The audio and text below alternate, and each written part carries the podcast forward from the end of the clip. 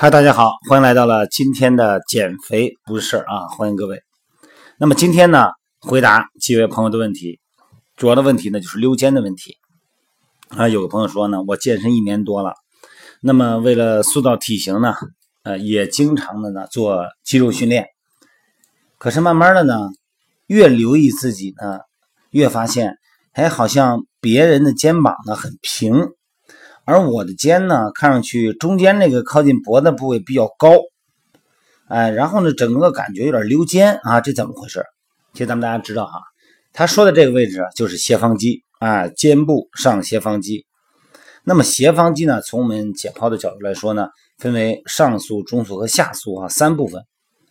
上束呢，呃，它起源于咱们的枕外粗隆和项韧带，它的指点呢是锁骨的外侧。啊，还有这个肩峰的位置，主要负责呢咱们肩胛骨啊上提上提肩胛骨，所以说呢这个上斜方肌在功能上来说很重要吧。那么中束呢，哎，它是从咱们的项韧带、第七颈椎啊、第五胸椎，哎，然后止于肩胛冈，它主要负责呢肩胛骨的内收，它向里收肩膀。你看含胸的人就要通过这个激素。来往里收肩胛骨了啊，出现这个肩膀上的对抗含胸圆肩的姿态。那么下束呢，就从咱们第六胸椎呢到第十二十二胸椎，指点呢是肩胛冈的内侧缘，主要呢负责肩胛骨的下沉。哎，你看上斜方肌啊，它往上提；下斜方肌呢往下沉。所以说，通常呢，咱们在健身房里边呢，经常呢采用耸肩的动作训练斜方肌。其实呢，这个练的是上斜方肌，咱们要像练三角肌那样哈，来均衡发展咱们的中束和下束。这个肩部的三角肌咱们都知道哈，有三个激素啊，肌肉束。咱们要在训练三角肌的时候呢，为了让肩宽嘛，啊，前束啊、中束啊、后束啊，咱们都练到。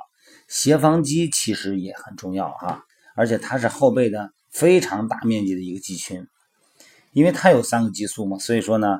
上斜方肌、下斜方肌、中斜方肌，尤其是上下斜方肌哈，它控制着肩胛骨的运动，而且呢，它们俩是一个互为对抗，它俩是拮抗肌，一个是向上提，一个向下沉。你看，咱们要抬起胳膊的时候呢，其实是上下斜方肌共同完成作用的结果，它俩一块使劲完成了一个回旋哈。当然还有这个前锯肌的参与了。那所以说呢，上下斜方肌的均衡发展呢。它会影响咱们左右肩关节的稳定性和上肢的姿态，这是一个非常重要的因素。你比方说，咱们在做这个头上杠铃动作的时候啊，这个肩部稳定性差，你的圆肩含胸，还有头呢前伸等等这些不良姿态，都跟它稳定性有关。很多朋友呢都忽略了这个中下斜方肌哈，尤其是下斜方肌的训练。这个中速的训练咱们知道哈，坐姿划船这个咱们都知道。但是很多的下速训练呢，有时候做的不到位啊。咱们今儿就聊聊这个训练的中下斜方肌有几个要点，简单聊一下哈。首先第一个呢，就是肩关节正常的活动角度，它依赖于中下斜方肌。在训练中下斜方肌的时候呢，经常要通过抬起来双臂来完成，所以说肩关节的正常角度是制约因素之一。那么必要的肩关节热身和拉伸是很重要的。还有一个呢，就是腰部的参与。在训练中，哈，这个让两侧的肩胛骨有内收和下沉的动作。那么很多人在做这个训练的时候呢，通过腰的弯曲来形成了肩胛骨下沉和内收，其实这是个假象。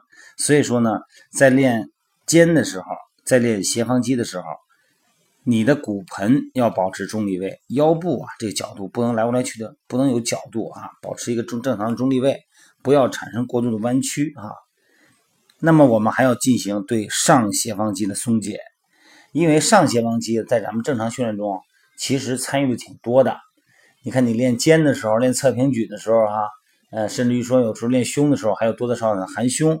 那么上斜方肌呢，其实呢并不缺锻炼，真正缺的呢是下斜方肌。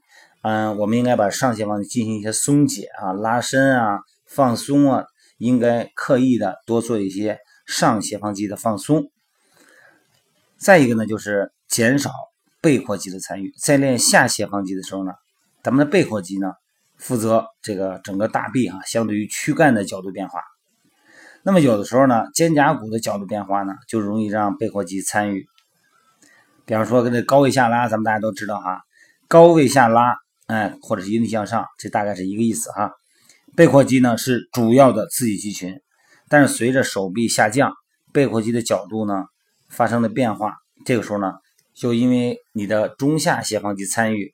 可能就产生了刺激，所以说之前我在美拍直播发过一些小视频啊，当然我的微信平台也有哈，那个里边就介绍高位下拉做标准的。一旦你身体过度后仰，那么这个时候呢，就出现了中下斜方肌的参与。那么假设我们的上臂不动，就吊在那儿，然后直接收缩下斜方肌，就可以完成它的孤立性的下斜方肌锻炼，而且有很好的效果啊。大家能脑补这个画面吗？抓住单杠，胳膊不弯，直接让你有一个往前引导的作用，往上引的作用。但这个动作很小哈，它不可能出现像拉背那么大的一个幅度。它是锻炼了我们的下背部哈，下斜方肌。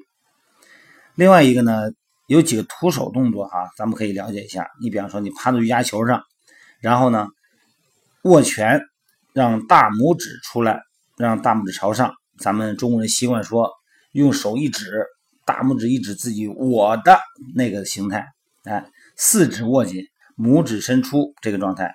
然后呢，咱们可以面朝下趴到瑜伽球上哈，然后让两个大拇指呢朝上，做一个动作，就是胳膊自然悬垂，然后呢做一个水平外展朝上走的动作，这个可以练到中下斜方肌哈。